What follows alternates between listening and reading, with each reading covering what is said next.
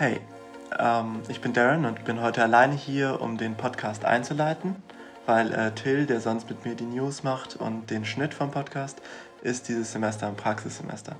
Das heißt, wir suchen eigentlich auch gerade wieder nach Leuten, die Lust haben mitzuwirken und ähm, frische Ideen reinzubringen oder einfach dabei zu sein.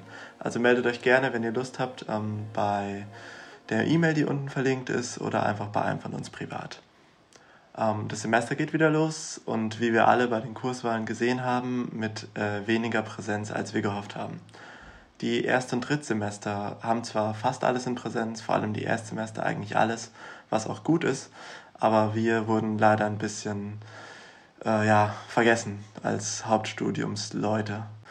Ähm, wir sind dabei als Fachbereich auch an Reglementierungen von den Hochschulen gebunden, was die Raumgröße angeht. Das heißt, äh, pro sechs Quadratmeter eine Person und man muss Abstand halten und Maske tragen, was es natürlich viel komplizierter macht, so einen Raum zu nutzen und die Uni zu nutzen. Ähm, ja, aber damit müssen wir jetzt leben bis wahrscheinlich Ende des Semesters oder zumindest des Jahres.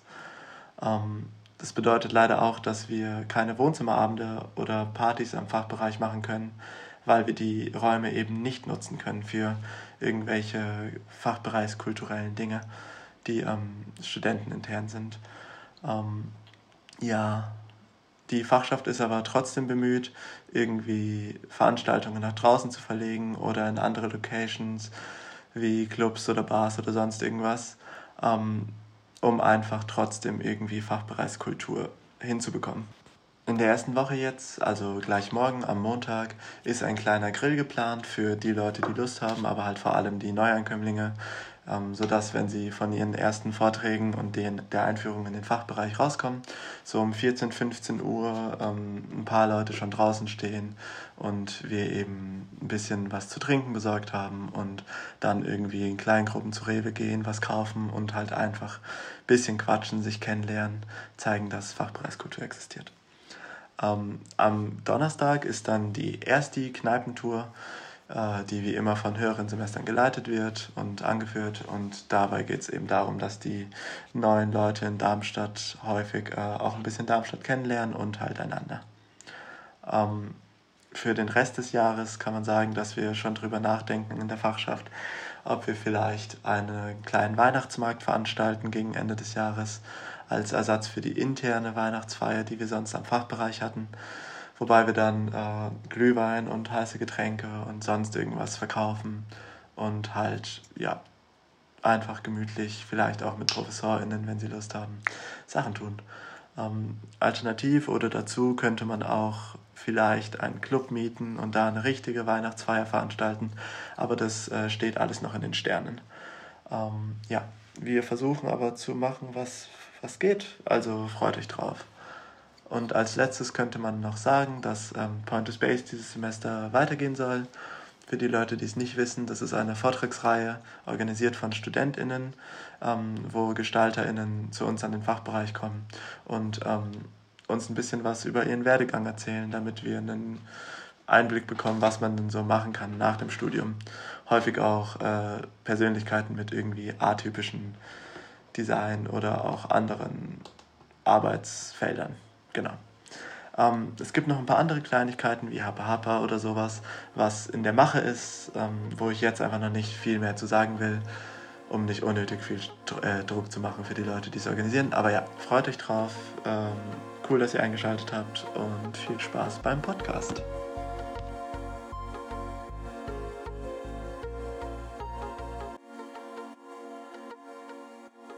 Ja, gut. Herzlich willkommen, Felix Dölker zu Gestaltungsgelaber. Schön, dass du da bist.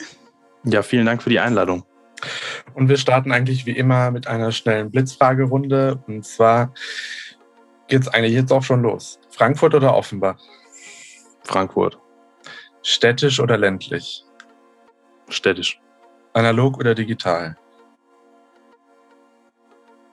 Das ist schwierig. Ähm, ich sag aber trotzdem digital. Das ist interessant. Bisher hat es, glaube ich, noch niemand gesagt. Ja, ich meine, es ist halt auch, also man, man, schwebt natürlich immer irgendwo zwischen den Welten. Es ist, äh, es ist schwierig, aber man kommt ums Digitale nicht rum. Also es umgibt uns, es ist gegenwärtig einfach was, was sich nicht ignorieren lässt. Ähm, es hat eine extrem große Bedeutung im Leben der Menschen. Und ich glaube, wenn man, wenn man das Digitale nicht in irgendeiner Art und Weise bearbeitet oder mit auf dem Schirm hat, dann fehlt einfach was. Also äh, von den vielfältigen Möglichkeiten mal ganz zu schweigen. Passend dazu, Apple oder kein Apple? Ah, da, da bin ich hin und her gerissen. Ähm, ich sage jetzt mal kein Apple. Hm. Planung oder Intuition? Ah, ihr seid echt schwierig. Ähm, gerne Intuition, aber nie ohne Planung. Sterblich oder unsterblich? Sterblich. Print oder E-Book? Print. Light Mode oder Dark Mode? Light. Neon oder Pastell? Neon. Modern oder klassisch? Mm, modern. Angestellt oder selbstständig? Selbstständig. 2 oder 3D? Mm, ich würde mal die Frage stellen, gibt es 2D wirklich? Ähm, das ist die Frage, ja. Also ich sage jetzt mal 3D. Mit oder ohne Serifen? Ohne. Und deine Lieblingsfarbe? Also das ist auch eine schwierige Frage. Ich sage jetzt einfach mal grün, ähm, aber lass uns mal so ein, so ein grau-grün nehmen, irgendwas bisschen gedeckteres. Äh. Okay, Hauptsache Hinweis an die Redaktion. Wir haben eine neue Farbe fürs Cover. Ja. Kein Warum Gelb alle, oder alle lila? bisher die, dieselben Farben genannt, oder wie? Mhm. Ähm, ja. Kein Doof. Gelb ja, und lila war irgendwie sehr. Ja. Ähm, okay, dominant. Mhm. Schichold oder Bill? Oh, Schichold. Oh. So weit bin ich noch nicht. Sammeln oder Minimalismus? Sammeln. Weiß oder rot? Weiß. Schlummern oder aufstehen? Aufstehen. Präsenz oder Homeoffice? Ganz klar Präsenz. Aber über die, über die Details können wir vielleicht auch nochmal sprechen. Äh, aber Präsenz definitiv. Ja, ja, das war es dann eigentlich auch schon. Mir ist, noch, mir ist noch eine Frage eingefallen, die ähm, Jenny ja uns gefragt hat. Ähm, mhm. Lieber bold oder unterstrichen? Hm. Ich glaube, die Unterstreichung ist mir sympathischer. Okay. Wie seht ihr das? Wie, wie habt ihr denn auf diese Frage von Jenny geantwortet? Ich habe es nicht mehr im Kopf. Ich glaube, wir haben beide bold gesagt, aber ich glaube, ich, ich bin halt einfach bold bisher gewöhnt. Mhm. Ja, ist schwierig, weil unterstreichen beeinflusst, glaube ich, weniger an sich die Typo, weil es aber einfach nur, die Typo bleibt ja unverändert und dann kommt halt ein Strich drunter und bei Bold ändert sich ja dann auch wieder so viel. Mhm. Ja, die aber Unterstreichung ich, ist halt, ist halt eine, eine Hervorhebung mhm. im, ja, im, im, klassischen Sinne, ohne jetzt typografisch zu sehr einzugreifen. Außerdem finde ich die Unterstreichung natürlich ganz interessant, weil sie auch ähm, als Link interpretiert werden kann, also auch nochmal so eine zusätzliche semantische Ebene bekommt. Ähm, das macht sie sehr spannend und in der Unterstreichung hat man ja auch äh, gestalterisch nochmal ganz ordentlich Möglichkeiten. Bold ist halt ein Schnitt, der von der Schrift kommt und ähm, ja. die Unterstreichung ist ja keine fest definierte Größe. Also die Unterstreichung ist ja was, was man beeinflussen kann. Ähm, das kann eine, eine durchgezogene Linie sein, eine gepunktete Linie sein, es kann eine Welle sein, da kann ein Winkel reinkommen. Da kann man, glaube ich, gestalterisch sehr viel mehr mitspielen, als einfach nur die Schrift auf Bold zu setzen. Von daher gesehen würde ich jetzt einfach mal sagen, die Unterstreichung gibt mehr her. Okay, ich bin überzeugt. Du hast ich bin auch so überzeugt. Das hast du wirklich super gut verkauft.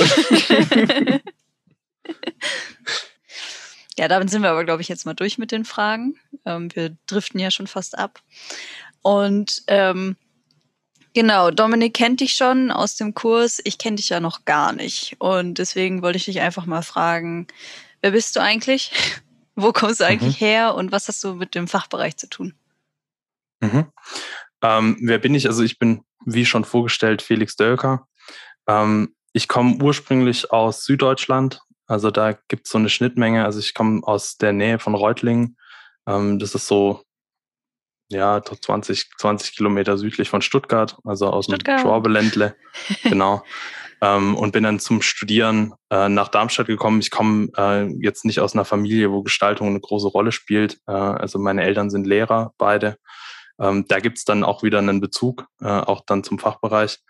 Ähm, aber ich komme eigentlich über die also ich bin ursprünglich über die Fotografie so ein bisschen an den Fachbereich gekommen, äh, habe mich aber ganz bewusst dafür entschieden, nach Darmstadt zu gehen, weil es eben diese Möglichkeit gab, da in einen Schwerpunkt reinzugehen, wenn man das Gefühl hat, das wäre für einen irgendwie sinnvoll oder gewinnbringend, aber gleichzeitig auch äh, einfach diesen Ansatz zu haben, im Grundstudium wird erstmal so äh, eine, eine Grundpalette an unterschiedlichen äh, Sachen gelehrt und ähm, das habe ich immer als große Chance wahrgenommen, einfach Dinge kennenzulernen. Ich komme jetzt auch nicht von einer gestalterischen Schule. Es gibt ja so Fachoberschule für Gestaltung. Das gibt es, glaube ich, in Baden-Württemberg nicht, aber in Hessen gibt es viele, die daherkommen und die dann sozusagen schon so eine gestalterische Grundausbildung haben.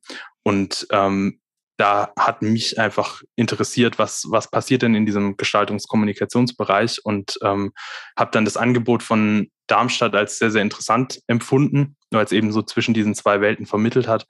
Und ähm, habe den Fachbereich dann auch äh, besucht und persönlich kennengelernt, war dann äh, mal bei der Mappenberatung und äh, habe einfach mit Leuten gesprochen.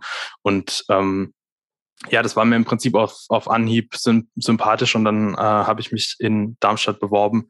Und so bin ich an den Fachbereich gekommen. Da habe ich dann studiert und ähm, 2015 zusammen mit Florian Schunk mein Diplom gemacht. Das heißt, das ist jetzt auch schon äh, ein paar Jährchen her.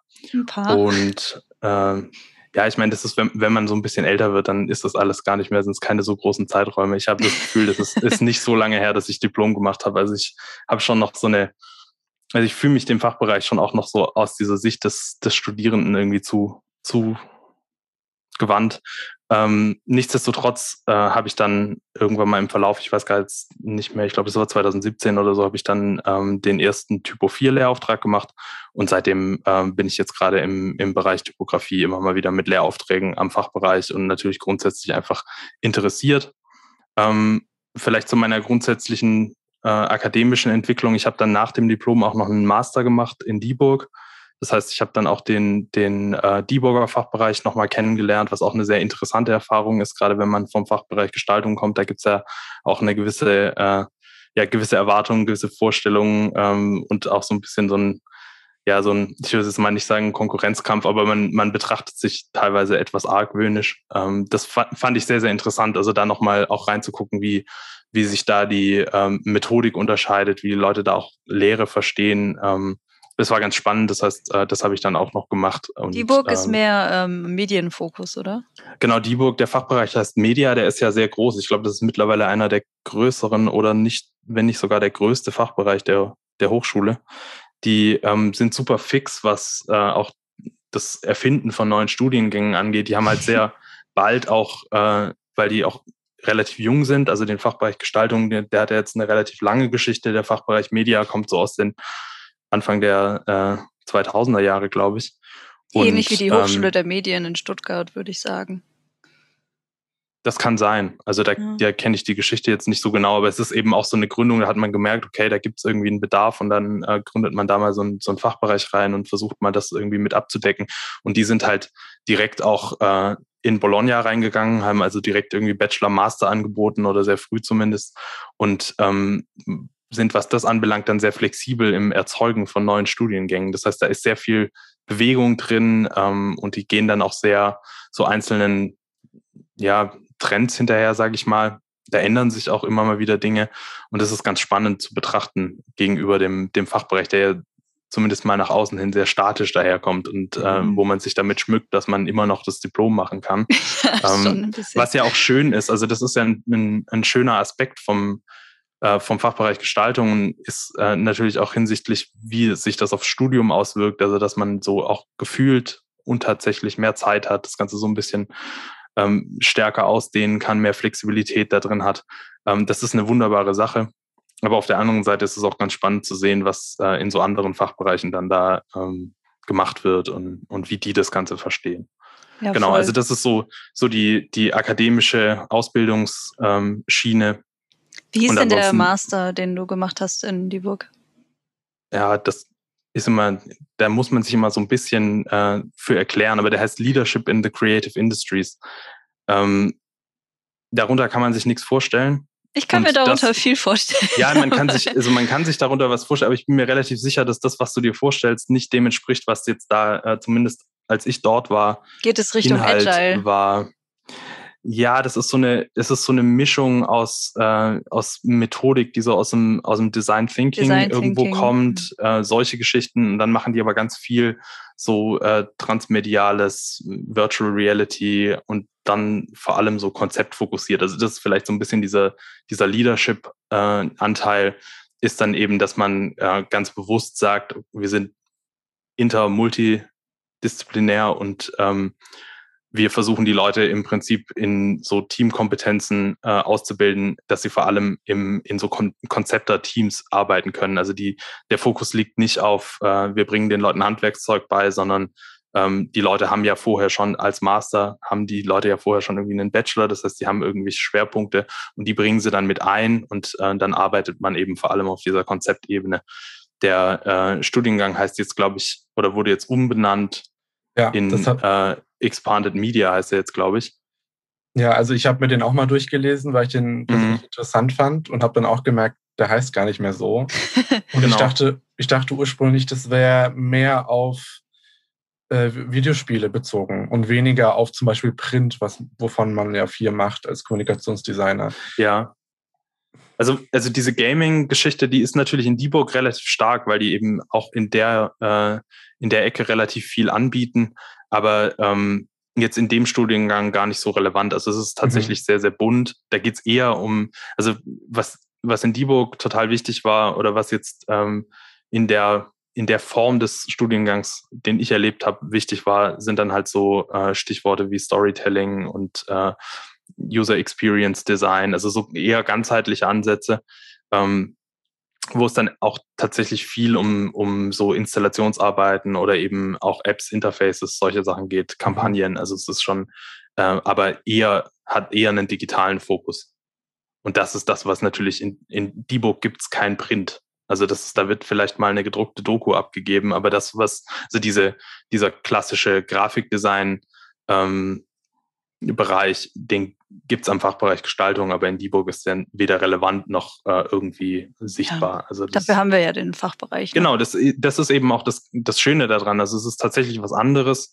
Ähm, und es ist eben einfach nochmal eine andere Perspektive. Also die sind auch äh, tendenziell näher an, an der Industrie dran. Da gibt es eher Kooperationsprojekte mit irgendwelchen Unternehmen. Ähm, das sind ja so Sachen, die bei uns immer nur so schlaglichtartig stattfinden. Ähm, ja, es ist, ist eine, eine interessante Erfahrung. Also ich äh, habe es nicht bereut, das noch gemacht zu haben, ähm, weil es einem einfach nochmal ein, ein bisschen einen anderen Blick gibt.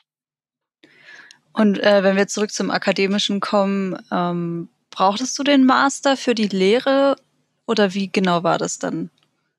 Nee, also im eigentlichen äh, Sinn nicht. Also das war vor allem motiviert durch das Interesse, das zu machen. Es gab so eine so eine kleine, äh, also so ein, so ein Gedanken, den man sich dann gemacht hat, ähm, dass eben das Diplom, wie es bei uns im Fachbereich ist, nicht dem Master gleichgesetzt ist, obwohl es das eigentlich sein sollte oder obwohl ein Universitäts- bzw. Akademiediplom das wäre. Haben wir beide heißt, auch letztens ähm, erst rausgefunden. Genau, das ist so ein, das ist so ein, so ein Geheimnis oder das ist so, so äh, ja, Geheimwissen. Das äh, wird einem immer irgendwann mal dann offenbart oder man findet es dann selber raus. Und ähm, das wiederum ist dann unter Umständen ein Faktor, der, wenn man irgendwie einen höheren Dienst anstrebt oder so, äh, zu einem Hindernis werden könnte. Ähm, das heißt, das ist so ein, so ein Teilaspekt vielleicht gewesen von der Entscheidung, nochmal den Master zu machen, aber es war vornehmlich schon äh, tatsächlich die, äh, das Interesse an, an diesen Inhalten.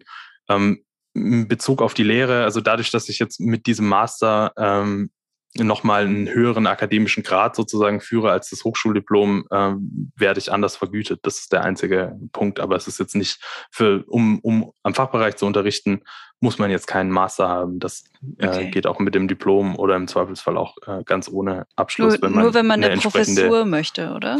Genau, das ist dann bei den Professuren und das sind, aber da sind so viele Sachen im Wandel, dass es schwierig ist, da jetzt was zu erzählen ähm, und so zu tun, als hätte man da total viel Ahnung.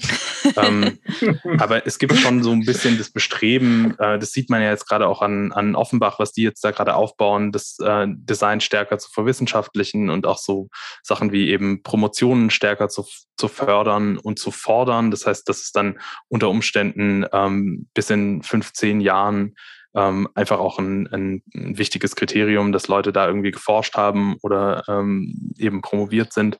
Und ähm, ja, das ist so, das ist so die, die Dimension. Aber äh, es ist ein sehr komplexes Thema und dadurch, dass wir in der Gestaltung natürlich auch in einem Bereich sind, das, der sich schwierig so ganz in Schubladen äh, einordnen lässt, wo man sagen kann, hat Qualifikationen dann macht man so Häkchen, ähm, ist es halt einfach immer eine, eine Sache, die sehr, sehr komplex, sehr, sehr vielschichtig mhm. ist.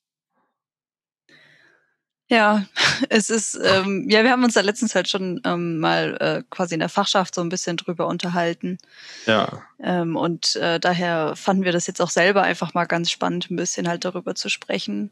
Absolut. Also ich glaube, es ist auch wichtig, dass man, dass man ähm, solche Sachen weiß. Also dass man das auch natürlich mit den eigenen Zielen, Plänen, Vorstellungen irgendwie abgleicht ähm, weil letzten Endes, wenn es ums Berufliche geht, die meisten Sachen, die man da so machen kann, ähm, da wird einem kein besonderer Abschluss jetzt irgendwie große Boni bringen. Also das ist jetzt so dieser Irrglaube, dass man, dass man, wenn man dann mal äh, den, den Abschluss in der Tasche hat, dass man dann nur damit irgendwo hinläuft und äh, dann wird man mit Handkuss begrüßt. Am besten die bekommt ist, man noch die Angebote alle zugeschickt. Genau, also das ist, das ist weit weg von jeder Realität. Also das ist nach wie vor eben äh, wichtig, dass, dass man entsprechende Fähigkeiten entwickelt und mitbringt und äh, das steht nicht auf einem Abschlusszeugnis drauf. Also von daher gesehen, ähm, wenn man jetzt sagt, grundsätzlich diese, diese äh, Aspekte Lehre und so weiter ähm, sind für einen relevant oder sind Sachen, die einen interessieren, dann schadet es sicherlich nicht, äh, wenn man tatsächlich Abschlüsse vorzuweisen hat. Auch wenn man in größere Unternehmen geht, mag es durchaus sein, dass, dass Leute mal sagen, okay, wir wollen Leute mit, äh, mit Mastern, mit wie auch immer.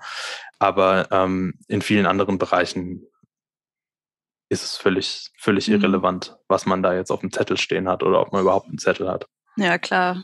Ähm, du hast gesagt, du bist jetzt selbstständig, oder? Beziehungsweise du bevorzugst die Selbstständigkeit. Ja, das ist, also ich muss ganz ehrlich gestehen, ich, ich kenne äh, die, die Welt eines, eines Angestellten nicht. Also ich habe tatsächlich nie in, in einem abhängigen Beschäftigungsverhältnis gearbeitet. Ähm, und schätze natürlich auch die Flexibilität, die so eine Selbstständigkeit mitbringt, ähm, weil man Dinge natürlich anders gestalten kann, mehr äh, Einfluss auf, auf einzelne Sachen hat. Aber ähm, auch das ist eine Sache, die, die sehr, sehr individuell ist und die auch von der, von der Lebenssituation einfach abhängt, was man da präferiert oder was, was man überhaupt bereit ist zu tun oder im, imstande ist zu leisten.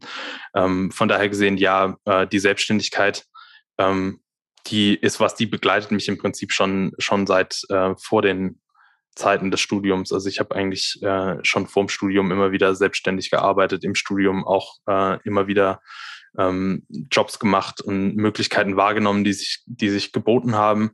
Und ähm, da auch schon, also auch im, im Studium schon viel mit dem Florian Schunk zusammengearbeitet, mit dem ich dann jetzt auch seit 2015 das Büro habe.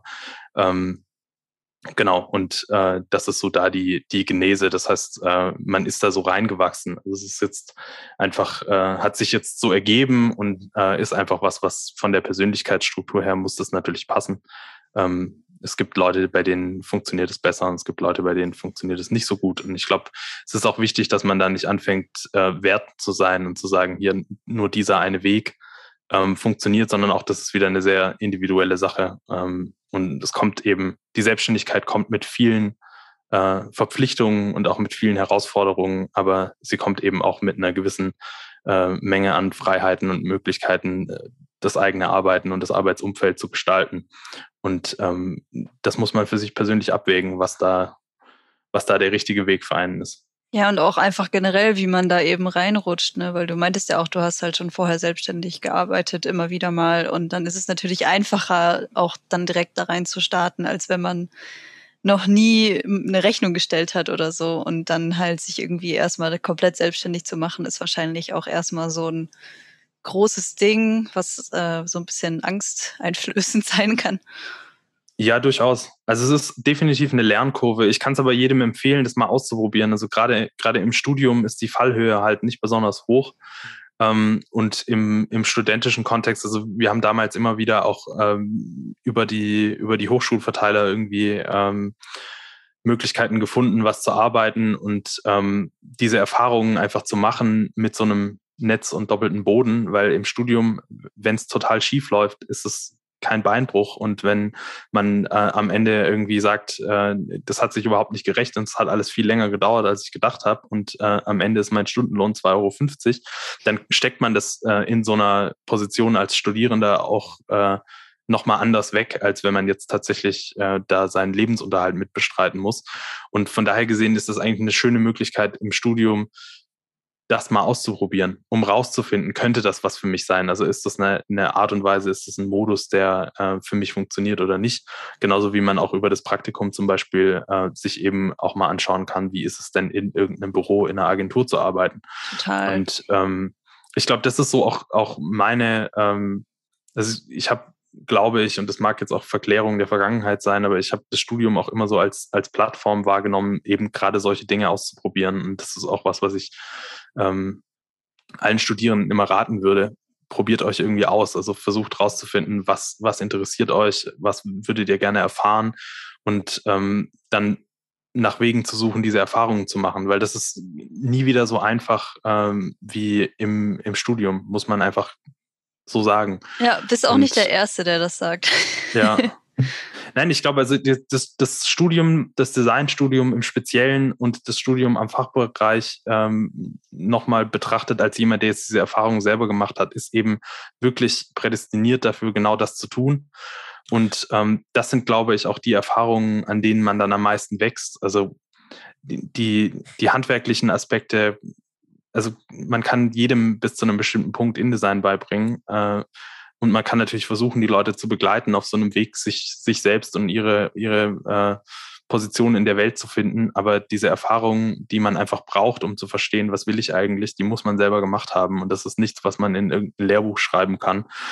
Und man hat im Studium eben, gerade so wie es am Fachbereich ist, diese Flexibilität und diese Möglichkeiten, genau das zu tun. Also man kann zumindest mal, würde ich mal sagen, wenn man im, im, Hauptstudium angekommen ist, man kann nebenher arbeiten, man kann also nicht nur in, in irgendwelchen Nebenjobs als, als Kellnerin, sondern eben als Gestalterin schon. Und ähm, man kann diese ganzen Erfahrungen machen und dann als, ja, mit einer gewissen Vorstellung von so einer, von so einem äh, Berufslebensentwurf aus dem Studium rausgehen. Und mhm. ähm, wenn man das wahrnimmt, ich glaube, das macht es einem sehr viel einfacher, als wenn man äh, dann den Abschluss macht und dann hinterher sich fragt, okay, was passiert jetzt, jetzt, eigentlich? Also ja. wo, wo kommen denn jetzt da die, die ganzen Sachen her und wer kümmert sich jetzt eigentlich um mich? Weil das, äh, ich hoffe, dass es nichts Neues für jemanden ist, der diesen, dieses Gespräch jetzt vielleicht nachhört, aber das ja. wird einfach nicht passieren. Also da, mhm. da kann man lange warten.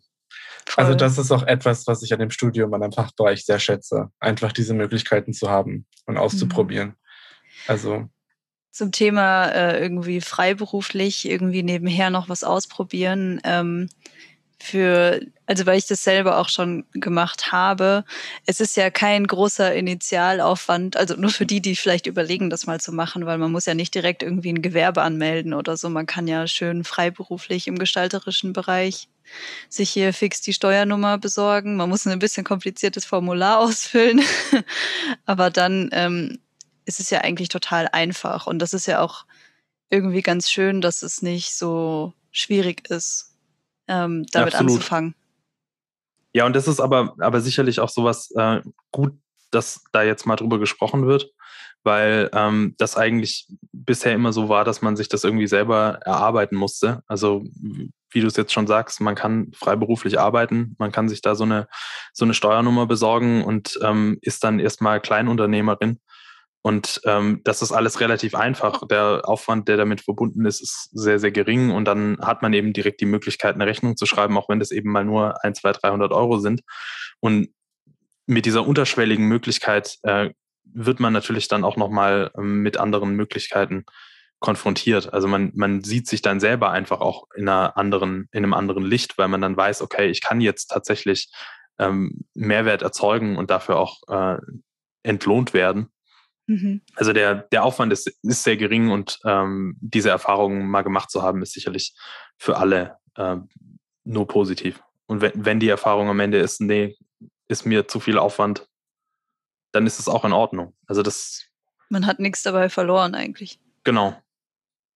Man muss nicht irgendwie das Geld für eine GmbH erstmal zusammenkratzen. Hm. Das wäre auf jeden Fall äh, ein sehr ambitionierter Move, wenn man aus dem Studium heraus mal äh, so als Hobby eine GmbH äh, findet. Ja. Ähm, jetzt meintest du, du hast äh, zusammen mit ähm, Florian Schunk genau dein Diplom gemacht. Okay. Magst du ein bisschen davon erzählen? Ähm, das Diplom, okay. Ähm, also die, die Leute, die es vielleicht kennen, äh, werden es ähm, kennen als das Diplom mit der Leiter. Ich habe es gesehen. Ähm, dann Dominik, dann erzähl du doch mal, äh, wie, wie, du das wahrgenommen hast. Dann kann ich vielleicht ein bisschen was zum, zum äh, zu den Gedanken dahinter. Okay. Ähm, ja, also ich habe das nicht nur auf der Website gesehen. Das gab es auch zu sehen auf der Website, aber ich habe es auch in echt gesehen. Ich glaube, das war beim Rundgang 2019 oder so, habe ich das gesehen. Kann das sein? Ähm, ich habe auf jeden Fall. Ich, hab, ich, weiß. ich weiß auch nicht mehr genau. Ich habe es auf jeden Fall im Fachbereich gesehen und das war auch, glaube ich, vor, bevor ich begonnen habe zu studieren und ich sah halt diese Leiter und habe mich gefragt, was die bedeutet. Ich fand es sehr in Klammern skurril, obwohl ich weiß gar nicht, ob es wirklich skurril war, aber ich fand es einfach cool, dass es auch so eine, also ich beschreibe es erstmal. Also da war eine Leiter und oben drüber war ein, ich meine mich zu erinnern, Drucker oder sowas. Und der hat mhm. dann äh, Zettel live gedruckt, also so Papierschnipsel live gedruckt äh, mit Botschaften drauf, glaube ich. Von oben auf dieser Leiter und die sind dann runtergefallen, meine mhm. ich mich zu erinnern. Jetzt darfst du auflösen, was die Intention ja, das war. Ist, das ist schon. Äh, und wie hast du das wahrgenommen? Also du hast jetzt gesagt, du hast es skurril gefunden. Ja. Ähm, also ich glaube, jetzt würde ich nicht mehr sagen, dass es skurril ist. Es war noch, so habe ich es halt zu dem Zeitpunkt wahrgenommen.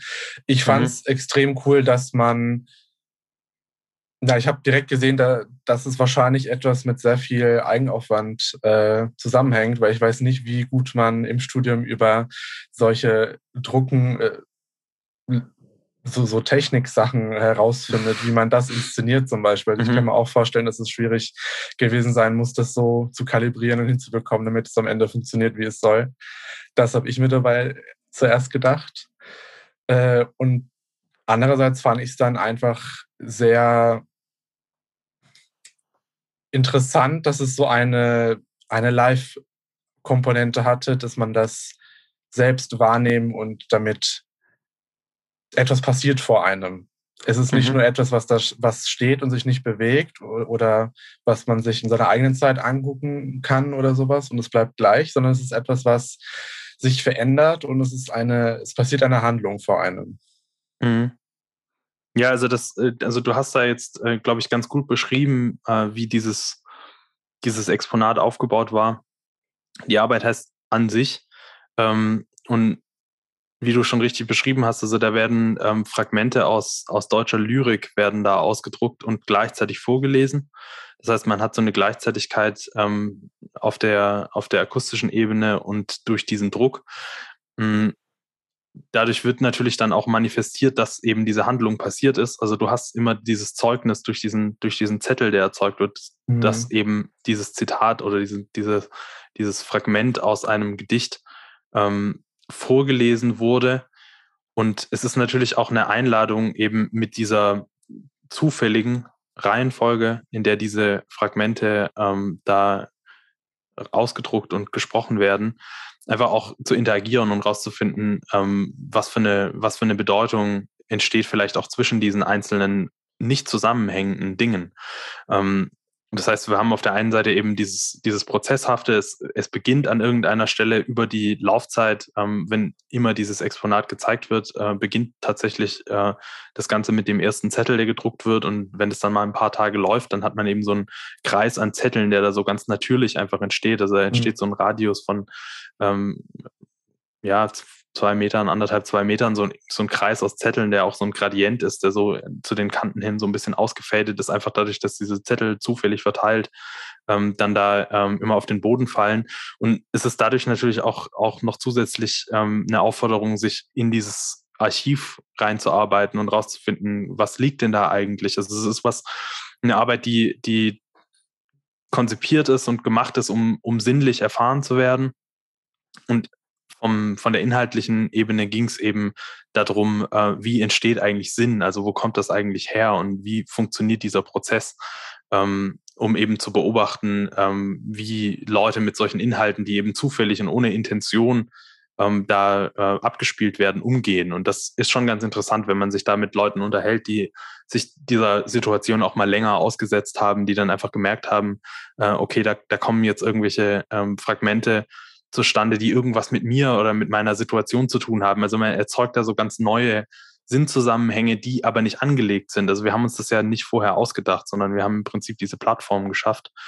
Ähm, ja, genau. Also das ist so ein bisschen dieser, dieser Ansatz, dass man eben äh, versucht zu ergründen, wie Sinn entsteht und äh, wie so eine Wahrnehmung funktioniert. Und was vielleicht noch ähm, gut zu wissen ist, also betreut wurde die Diplomarbeit ähm, von der Sukorpion und der Sabine Zimmermann, ähm, die das zusammen mit uns ja diesen, diesen Prozess begleitet haben. Ähm, genau. Und das, das war eine sehr, also für uns eine sehr schöne Arbeit. Also wir haben angefangen, äh, die Konzeption ähm, sehr, sehr offen. Also wir haben jetzt nicht von Anfang an gesagt, genau das wollen wir bauen, sondern wir haben eigentlich äh, wirklich angefangen mit so ganz offenen Untersuchungen, wo wir uns, also wir sind, glaube ich, mal von so einem Übersetzungsbegriff irgendwie ausgegangen und haben das dann ähm, in so unterschiedlichen Versuchsaufbauten einfach äh, versucht zu ergründen was das bedeutet und wie das funktioniert und ähm, sind dann eben in dieser ähm, sehr ungerichteten Recherchephase ähm, so sukzessive auf äh, dieses Konzept gekommen und haben das dann so in den letzten Wochen vorm Diplom so weit entwickelt, dass wir eben dieses, dieses Exponat daraus gebaut haben. Also das, ähm, ja, ist so ein bisschen, so ein bisschen eben so eine Prozessstudie. Äh, also auch diese Frage, wie, wie kommt man denn eigentlich zu einer Konzeption für so eine zugegeben eher künstlerische Arbeit. Ähm, und da haben wir auch so, ein, so einen Gegenentwurf versucht zu äh, Prozessen, die wir zuvor zusammen auch gemacht haben, wo es teilweise eben sehr früh ähm, schon eine Entscheidung gab, okay, das soll das Ergebnis werden. Und dann hat man da sehr zielgerichtet darauf hingearbeitet und wir haben halt einfach verstanden ähm, oder realisiert, wir können dieses zielgerichtete Arbeiten, das ist was, das äh, machen wir dann einfach. Und wir wollten eben äh, dieses, diese Suche nach, was ist denn jetzt eigentlich die, die das Thema und worum geht es eigentlich, das wollten wir so ein bisschen betonen im Diplom. War natürlich auch ein Risiko, hat ja. sich aber ausgezeichnet. Ähm, ich hätte es gerne mal gesehen. Ja, es, es ist lustigerweise, es begegnet einem immer wieder. Also ich glaube, ich habe es mal auf Instagram vielleicht. Ja, da haben wir auch schon mal gesehen. Haben, aber das halt so sein, in echt ist es, glaube ich, nochmal es war auch, es war auch nochmal in der, in der Kunsthalle ähm, ausgestellt. Ähm, das heißt, vielleicht, vielleicht ergibt sich diese Möglichkeit ja nochmal, das nochmal zu zeigen und dann äh, lässt sich es auch nochmal in, in live erleben. Aber es ist auf jeden Fall eine, ähm, eine sehr sinnliche Arbeit geworden. Also, ja, es ist äh, voll, äh, voll auf der Metaebene. Aber ich habe irgendwie grundsätzlich bei Diplomen das Gefühl, dass es da oft sehr auf die Metaebene geht und um mehr um den Prozess als um das Ergebnis letztendlich. Und das ist auch der Begriff der Übersetzung irgendwie was ist, was einen dann irgendwann zwangsläufig begleitet, ob es bewusst oder unbewusst um irgendwie das Thema Übersetzung geht. Mhm. Aber ich glaube einfach unser ganzes Studium ja auch eigentlich Übersetzung bedeutet. Von Warum? eben Kommunikation in etwas, also von etwas Gesprochenem oder von dieser Information diese zu übersetzen in etwas Gestalterisches. Ja, genau. Das ist sicherlich so. Also ich glaube, diese ganze, diese ganze Disziplin äh, ist eben ständig damit beschäftigt und betraut, äh, irgendwo zu übersetzen zwischen Auftraggebern und Auftragnehmern und zwischen ja, Kunden und äh, Anbietern und ähm, Interessen. Also deswegen ich glaube, das ist sehr, sehr wichtig und, und diese, diese Tendenz, dass Diplome so ein bisschen in, in diese Meta-Richtung driften, ist äh, sicherlich auch so ein bisschen ein, ein, Abschied vom, von den Freiheiten des Fachbereichs. Also, dass man sagt, ah. jetzt nochmal äh, mhm. aus den Vollen schöpfen, weil solche Arbeiten, also solche eher künstlerischen Positionen natürlich ähm, selten im Sinne eines Auftrags an einen herangetragen werden. Und wenn man im Studium ist, hat man eben auch die Zeit und die Muße, sich über eine sehr lange Zeit mit sowas auseinanderzusetzen. Ähm, und wenn man dann irgendwann mal äh, nach dem Studium steht, dann werden andere Dinge unter Umständen so ein bisschen wichtiger oder man priorisiert dann einfach anders. Und deswegen könnte ich mir vorstellen, dass diese Diplomprojekte oft äh, in, in so eine künstlerische Richtung driften, eben weil die Leute versuchen, na, nach diesem, nach diesem äh, Lebensgefühl am Fachbereich nochmal so ein bisschen äh, zu tasten und das nochmal so voll auszunutzen, was, was so möglich ist und dann aus den Vollen zu schöpfen und zu sagen, hier, ich zeige jetzt nochmal, was ich gelernt habe, was ich kann äh, und danach gehe ich irgendwie in, in die, in die ernste Welt der Anwendung und äh, weil, ja, ich meine, das ist schon, ich kann es schon nachvollziehen. Also wenn man jetzt sagt, okay, ich mache jetzt als Diplom ein, ein Corporate Design Projekt, dann ist das mhm. sicherlich im Sinne einer äh, Erweiterung des, des persönlichen Portfolios keine schlechte Idee, weil auch dafür hat man natürlich dann sehr viel mehr Zeit, als es äh, oft im, im Berufsleben der Fall ist. Aber ähm, wenn man in so eine Richtung geht, dann wird man das früher oder später eben sowieso machen mhm. und erleben. Und diese, diese freieren Positionen, da muss man sich wirklich anstrengen und muss sich diese Freiheiten irgendwie geben und erarbeiten. Und ähm, ja, deswegen ist es, glaube ich, schon so eine Sache, die häufig vorkommt am Fachbereich. Oh, voll emotional irgendwie. also so, ich meine, mein Diplom ist auch noch so weit weg, aber es ist so an, an dieses Thema Abschied irgendwie auch von dieser Freiheit zu denken. Ist irgendwie trifft mich gerade. ja, ich meine, äh, es ist auch, ich glaube, das ist, ist wichtig, da auch äh, drüber nachzudenken, ähm, von was man sich da denn eigentlich verabschiedet oder ob es tatsächlich ein Abschied ist. Ähm, mhm. aber es ist definitiv nach dem Diplom ist, ist nach dem Diplom. Also das ist eine Veränderung, die da, äh, die da passiert und ähm, es verändert sich dann eben auch ganz viel, genauso wie es im Übergang zwischen Schule und Studium ist, wo eben dann plötzlich so eine ganze, so ein ganzes Füllhorn an Freiheiten ähm, einem quasi übergeschüttet wird. Also man hat dann plötzlich äh, Eigenverantwortung und kann Entscheidungen treffen und kann sagen, ich möchte das machen, aber nicht das. Und ähm, ja, das ist, es ist eine, eine prädestinierte Situation, in der man da ist. Und das ist am, am Fachbereich, wie gesagt, und auch in, glaube ich, in unserer Disziplin einfach nochmal ganz besonders extrem, dass man da diese Autonomie hat, Entscheidungen für sich zu treffen und sich irgendwo ähm, ja auszuprobieren und, und rauszufinden, was, wer ist man eigentlich und, und wo würde man gerne hin. Und wenn man diese Möglichkeit nutzt, ich glaube, dann, dann hat man, dann hat man das Wichtige mitgenommen im Studium. Also mhm. der Abschluss, der kommt dann einfach. Das ist ganz natürlich. Aber wenn man hinterher dann eine Vorstellung hat, für was brennt man eigentlich, dann hat man viel erreicht. Das ist richtig schön jetzt nochmal kurz zusammengefasst zu dem Thema. also, ähm, weiß nicht, es, äh, irgendwie, ich finde es immer so schön, über sowas zu sprechen, weil es irgendwie macht mich selber irgendwie so froh, dass ich jetzt gerade zu diesem Zeitpunkt auch dieses Studium quasi mhm. erleben kann. Und ähm, ja. Ja. Und dass halt alle anderen das hoffentlich auch genauso empfinden können. Irgendwie, dass sie es auch als so eine Chance wahrnehmen. Ja, und das, also das finde ich schön, dass da diese Reflexion einfach da ist. Weil mhm. es ist, es ist sehr schnell vorbei. Ähm, und das ist eben das, was man, was man dann sagen kann, wenn man es eben mit so ein bisschen Abstand betrachten kann. Ähm, dann wird einem noch mehr klar, wie, äh, wie toll diese Ausgangssituation eigentlich ist. Also mhm. wie, absolut privilegiert man ist, sowas machen zu dürfen. Ähm, und diese Möglichkeiten zu haben, die wir am Fachbereich haben. Also wirklich von äh, Bleisatz bis hin zu äh, irgendwelchen ähm, digitalen, technischen Sachen, ähm, die Verbindung zu den Industriedesignern, auch mhm. das Eingebundensein in einer Hochschule, die auch nochmal ganz andere fachliche Richtungen hat, ähm, in einer Region, dem Rhein-Main-Gebiet, wo in dem Bereich super viel passiert, äh, super viele andere äh, spannende Unis, Hochschulen gibt, die man sich anschauen kann, wo man auch äh, rausfinden kann, wa warum ist Darmstadt so, wie Darmstadt ist. Ähm, und das ist einfach, das ist einfach ähm, eine Möglichkeit, die großartig ist. Und das ja. im Studium für sich zu begreifen und für sich als, als Chance zu begreifen und zu nutzen, ist, glaube ich, äh, die Aufgabe, die äh, jeder Einzelne hat in, in diesem Studium. Also das ist einfach so, sonst äh, echt schade drum. Ja, auf jeden Fall. Also ich würde auch sagen, was auch allgemein immer sehr gut hilft, ist Kontakt mit älteren Studierenden.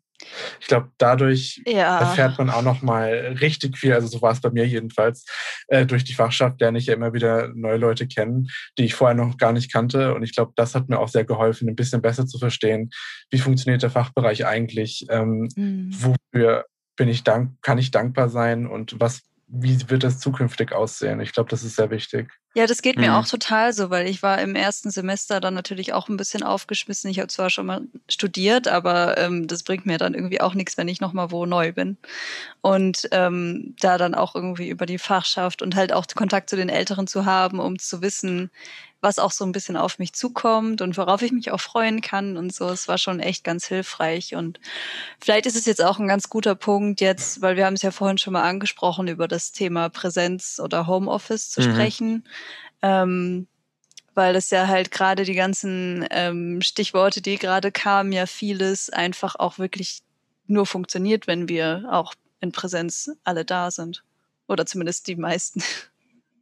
Ja, also ich, ich weiß nicht, ob es nur so funktioniert, aber ich glaube, es ist sehr viel einfacher. Also ja.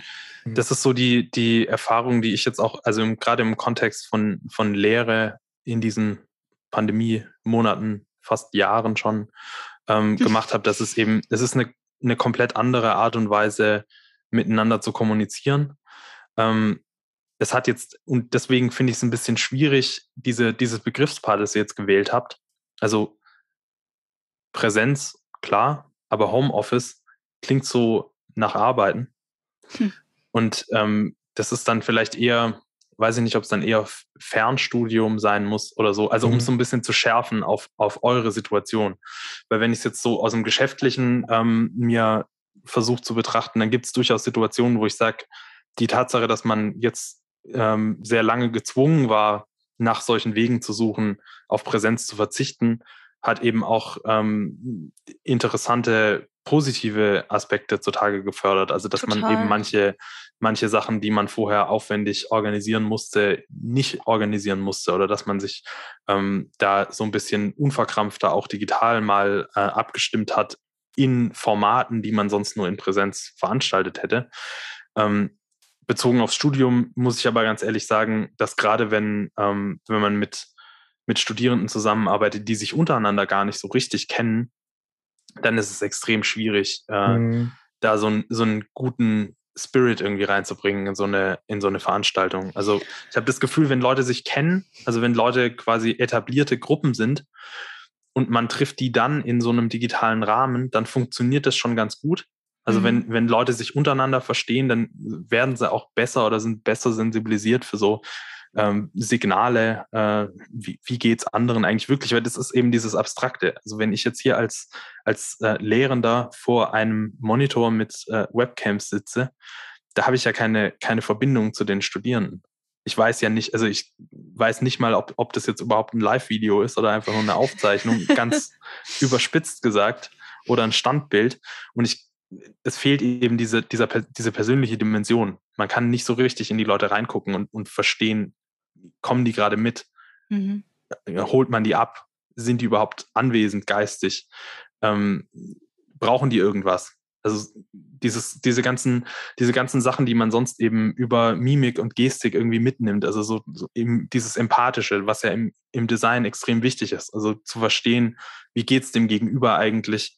Ähm, was, was ist denn gerade jetzt eigentlich ähm, gefragt? Ähm, welche Form von welche Form von Feedback braucht, braucht eine einzelne, einzelne Person. Das ist ja ein, also Lehre im, im Gestalterischen ist ja sehr, sehr anstrengend, weil es eine sehr, sehr persönliche Sache ist. Jede, mhm. Jeder ja. ist da anders. Ähm, und man hat natürlich als, als Lehrender idealerweise ähm, den Wunsch, da möglichst individuell Förderung zu betreiben. Und ich finde, das wird schwierig, wenn man die Leute eben nur so abstrakt äh, trifft.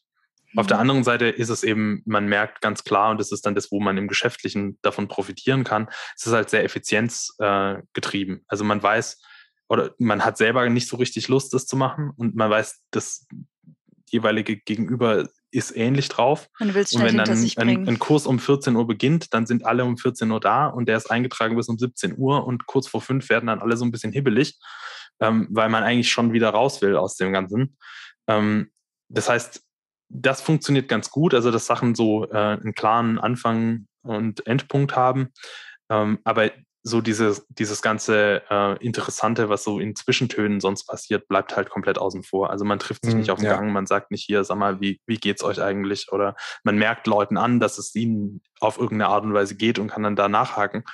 Ähm, das geht halt so ein bisschen verloren und, und wird dann eher zu so einem, zu so einem Frontalunterricht, was ich ein bisschen schade finde, weil es eben im, in der Gestaltung, in, diesem, in dieser Disziplin, glaube ich, extrem wichtig ist, auf die Leute einzugehen und denen auch zu vermitteln, ihr äh, seid als, als Menschen, als Persönlichkeiten extrem wichtig und das ist was, was, was ihr für euch entwickeln müsst, also da den, den eigenen Standpunkt zu finden.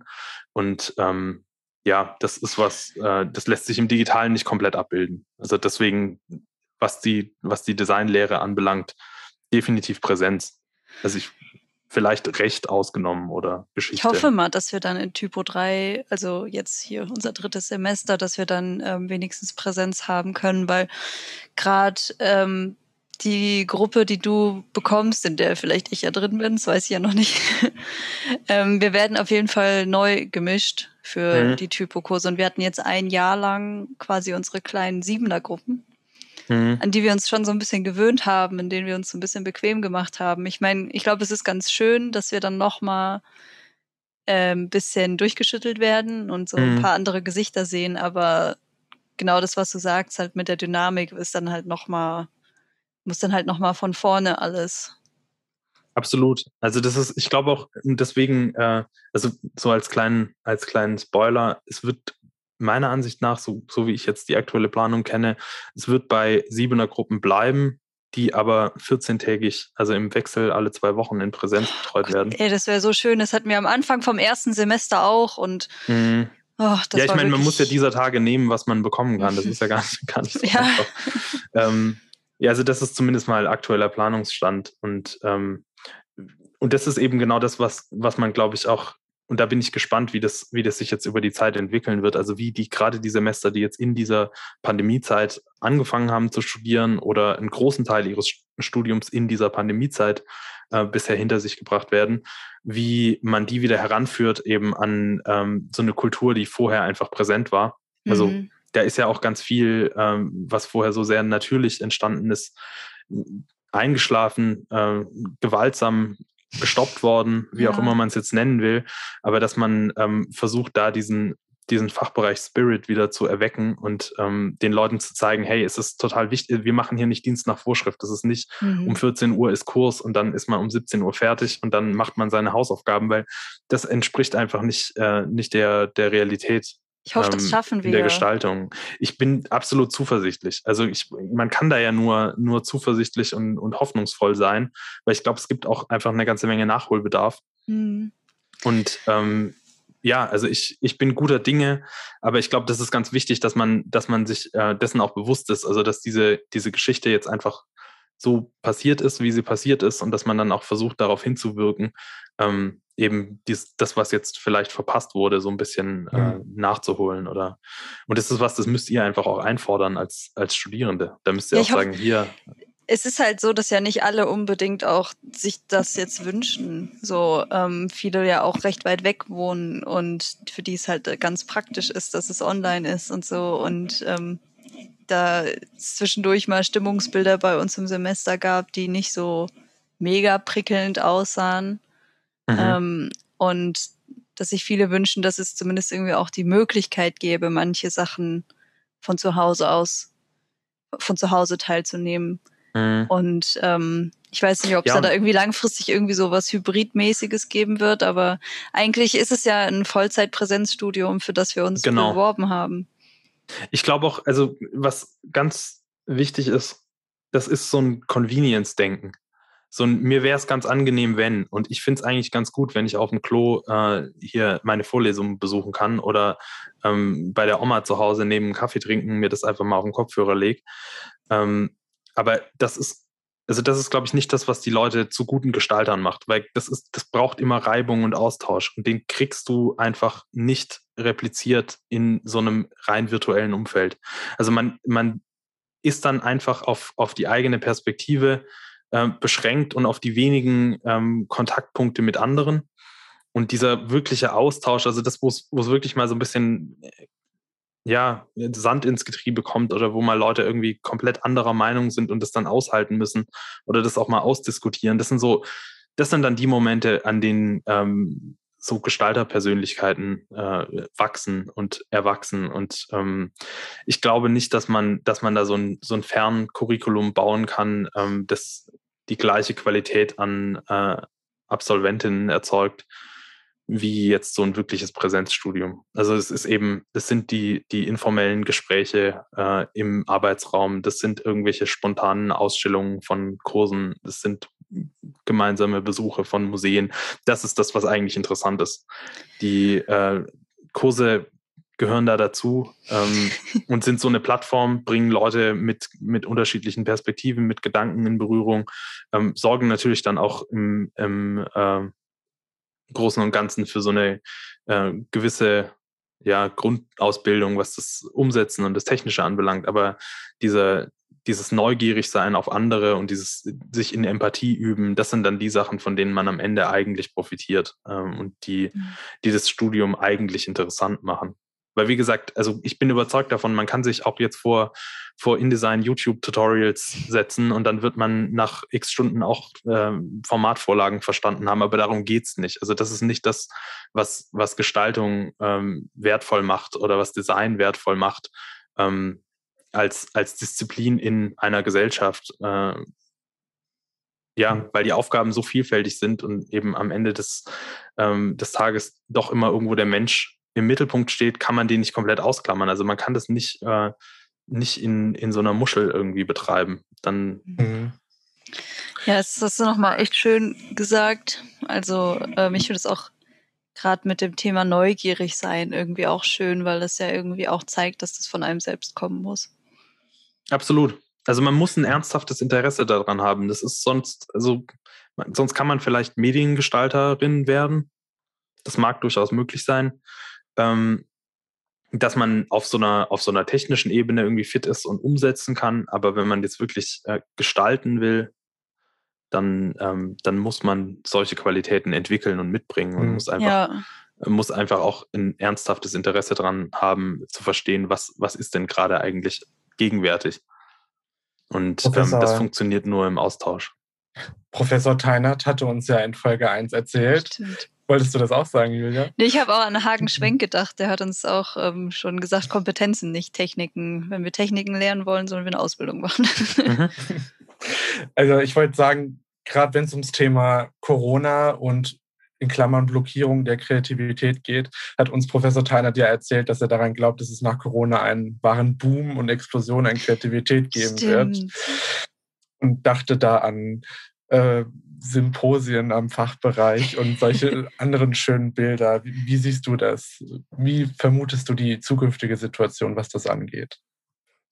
Hm, also ich, ich hoffe, dass es zu sowas kommt. Aber das ist eben, man kann sich das so wünschen. Gerade aus so einer, aus so einer Professoren- oder Lehrendenfunktion äh, heraus ist es immer leicht gesagt, äh, hier ein Symposium wäre doch total super und macht eine Ausstellung, aber ähm, das, da muss es eben auch den, den Willen in der Studierendenschaft geben, das tatsächlich zu machen. Und ähm, dann zählt's, und das ist auch sowas, was äh, mir immer, immer klarer wird, je mehr äh, Lehre ich selber mache, das Machen ist total wichtig.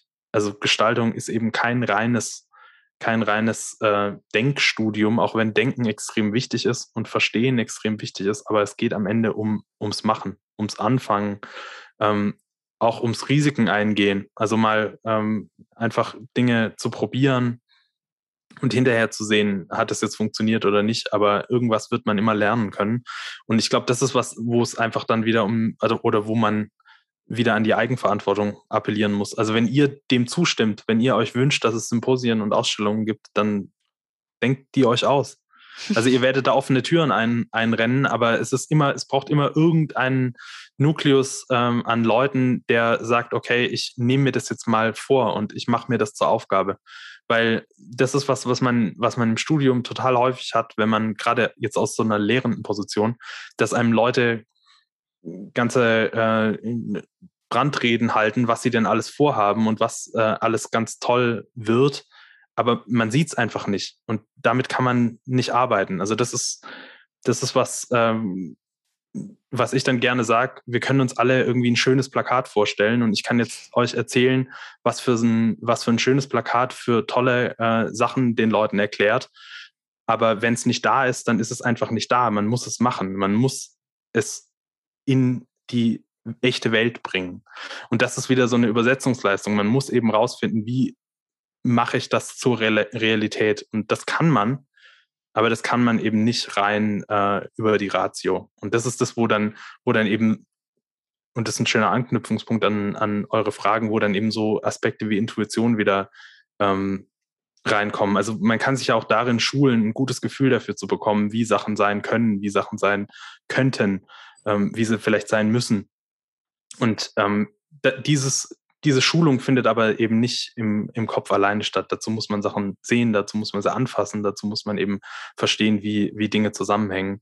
Und ähm, deswegen, wenn ihr da Interesse dran habt, wenn ihr mitwirken wollt an dieser kamprischen Gestaltungsexplosion, gerade am Fachbereich, dann mhm. kann ich jeden nur auffordern. Ich glaube, man wird da offene Türen einrennen, aber ähm, es braucht immer irgendeine Initialzündung und ähm, da muss jemand Verantwortung übernehmen. Und das ist, glaube ich, ganz wichtig. Also, dass man jetzt nicht, und das ist wieder wie, wenn man nach dem Studium sich hinsetzt und wartet, dass die, die Angebote von äh, äh, Apple und Nike kommen, das wird nicht passieren. Man mhm. muss irgendwie da proaktiv äh, sein. Und ähm, ich glaube, dass, also ich würde mir das wünschen, dass das passiert. Und ich glaube auch, dass, dass es Leute gibt am Fachbereich, die in der Lage sind, sowas herbeizuführen. Aber es muss gemacht werden. Ich glaube, das ist okay. ganz wichtig. Ein Aufruf an alle. Zündet. Zündet. Ja. Absolut. Also das, und wie gesagt, also das ist, wenn, wenn ihr jetzt hier so ein Rant von mir wollt, wolltet, dann wäre es wahrscheinlich der. Also das, ich, ich bin es leid, in so einem Kontext äh, immer erzählt zu bekommen, was alles noch nicht da ist, was dann bald irgendwie entsteht. Das ist, ähm, gut und teuer, aber davon kann man sich leider nichts kaufen. Also das ist das, wo man dann wirklich sagen sollte, hier die Leute wollen Kommunikationsdesigner werden und das Ergebnis von Kommunikationsdesign ist nicht ein Aufsatz, sondern eine, ein gestaltetes, was auch immer. Und mhm. das will man sehen und das muss man ja. sehen, weil man auch im Machen nur versteht, ob was funktioniert oder nicht, wenn man es gesehen hat. Und das ist so ein bisschen diese, diese Angst vorm weißen Blatt Papier. Man kann das nennen, wie man will, aber man muss anfangen. Hm, nicht nur drüber reden, halt genau. machen. Ja, das ist, ist das ein schönes Schlusswort, Dominik? ja, also wir hatten auch äh, einige Sachen, äh, die ich, äh, die du auch einfach so schon am, im Gespräch heraus äh, gesagt hast, was ich ganz schön fand, ähm, die ich äh, persönlich ganz interessant fand. Also Botschaft an Studierende. Das ist eigentlich immer ein gutes Schlusswort. Mhm. Ja, ich meine, wir hatten ja jetzt quasi mehrere Botschaften sogar. Ähm, also äh, würde ich sagen, es war schon eine sehr appellierende Folge. Aber findet ihr das gut? Ja, das, ich finde es auf ja. jeden Fall super gut. Ich meine, das ist ja auch eigentlich genau das, was wir uns wünschen und was ja auch das ist, was wir irgendwie vielleicht auch bewirken können, dadurch, dass wir das hier machen also ich glaube auch gerade in diesem schleppenden Zeitraum von Corona braucht es manchmal ein ein paar klare Worte. Ja, nicht ein paar klare Worte, sondern ein und ein paar klare Taten. Ja, genau. Ja. Also nicht nur Worte, sondern Taten. Ja. Nee, also das finde ich auch, finde ich auch sehr, sehr wichtig. Und das ist was, was auch eben wir als Gestaltende, als äh, DesignerInnen machen können. Also wir können da ja, wir haben ja die ganzen Werkzeuge zur Hand. Also wir können Leute ansprechen, wir können sichtbar werden, wir können einladen und ähm, das äh, sollten wir einfach, äh, wann immer sich die Möglichkeit bietet, auch tun. Und das ist ja auch das, mhm. was ihr jetzt mit dem, mit dem Podcast hier macht. Diese, dieser Austausch, der ist einfach extrem wichtig. Mhm. Ja, ich freue mich, dass wir uns austauschen konnten. ganz ich mich ganz auch. meinerseits. Sehr, sehr gerne. Äh, hat, hat viel Spaß gemacht. Ja, uns, uns auch. auch. es war ein, schönes, äh, ein sehr schönes Gespräch. Ich wollte noch sagen, lasst euch impfen und geht wählen. Das war mir noch oh, ganz wichtig. Ja. Ja. Wenn wir schon bei so vielen Appellen ja, sind. Wenn, wenn, wir jetzt noch, wenn wir jetzt noch erscheinen vor der Wahl. Ja, das weiß ich gut. ja nicht, wie, wie da der Plan ist. Aber das ist eben dieses, dieser, dieser Punkt Verantwortung übernehmen. Mhm. Für sich und für andere. Mhm. Ja, das, das lassen wir gerne so stehen. Aber ansonsten, ja, schön, dass du da warst. Und, Danke für die ähm, Einladung. Bis bald am Danke. Fachbereich, hoffentlich. Hoffentlich, genau. Macht's gut. Ciao.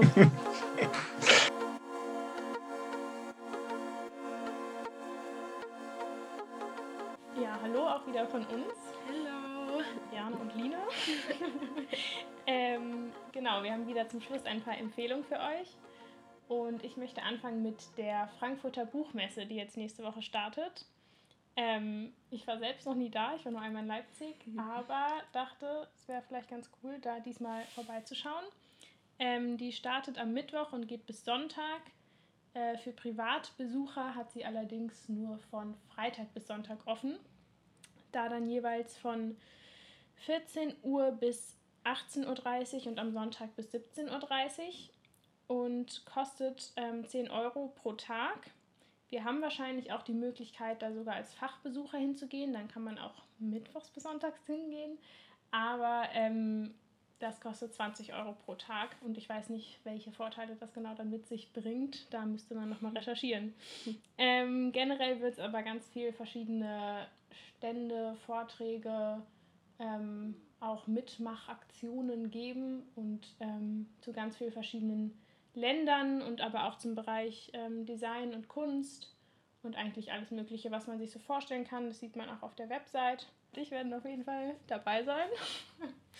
Wer mitkommen will, kann Bescheid sagen. Einfach an die Podcast-Mail schreiben. Genau, meldet euch für eine Reisegruppe. Genau. Ja, ich freue mich richtig, es hört sich richtig nice an. Und ist übrigens eine tolle Überleitung zu meiner Empfehlung. Ähm, ich habe nämlich ein Buch dabei, ähm, was nominiert wurde, sogar für den Preis der Leipziger Buchmesse 2015. Ähm, genau, es heißt Johnny und Jean von Theresa Präauer. Und ein bisschen schwierig zu erklären, um was es so richtig geht, aber es geht um so zwei Kunststudenten. Ähm, und man sieht das Ganze aus der Sicht von so einem und kriegt so ein bisschen dadurch mit, was der andere so macht. Ähm, es geht halt generell um so Studentenleben, Leben als Künstler. Ähm, und man kriegt eigentlich eher aber nur so Gedanken, Selbstgespräche, einzelne Momente aus dem Leben mit von denen. Und es ist alles auch so ein bisschen sehr abgedreht und man weiß auch nicht wirklich, was ähm, ja wirklich passiert oder was halt jetzt irgendwelche, keine Ahnung, Fantasievorstellungen von dem einen sind. Also ich will es unbedingt nochmal lesen. Ähm, genau, und weil mir jetzt nicht mehr zu dem Buch einfällt, habe ich gedacht, Lina liest einfach einen Teil vom Buch vor. Let's go. Machen wir das doch. okay. Ich stehe in meinem Zimmer und hänge eine Serie meiner Bilder auf 1,50 Meter. Das ist circa Augenhöhe. Die Menschen, die in Häusern wohnen, hängen ihre Bilder ja meistens zu hoch. Nicht die in den Galerien, sondern die in den Wohnzimmern. Meinst du damit etwa wieder meine Bilder? fragt Herr Dali und droht bei fortgesetzter Kritik an seinem Werk mit dem Schmelzen meiner Wanduhr. Es ist bemerkenswert, dass Salvador Dali nicht nur in beinahe jedem Wohnzimmer hängt, sondern dass er zur Strafe auch jene heimsucht, die den Erwerb seiner Kunstdrucke bislang verweigert haben. Nur zu, sage ich zu Herrn Dali, nehmen Sie meine Uhr. Die Zeit rennt mir sowieso davon. Es ist bald ein Jahr vergangen und ich stecke noch so sehr im Anfang fest. Monsieur Jean hingegen ist der Assistent der Professorin und hat eine neue Galerie, die ihn vertritt. Jean wird nach Paris geschickt, um in der Cité des Beaux-Arts ein Atelier zu bewohnen. Jean knüpft dort Kontakte. Jean druckt Visitenkarten und hat einen Adressstempel mit seinem Namen. Jean gibt, ein erst, gibt eine erste Broschüre heraus, vierfarbig, über sein Œuvre. geschaffen in Paris. Bloß einen Monat in Paris und schon wieder ein Övre. Ja, das war's. Ähm, wir hoffen, die Folge hat euch gefallen. Ähm, wir freuen uns, wenn ihr mit zur Buchmesse kommt. Genau. Und wenn ihr das nächste Mal wieder dabei seid. Yes. Bis dahin eine gute Zeit. Macht's gut. Ciao. Ciao.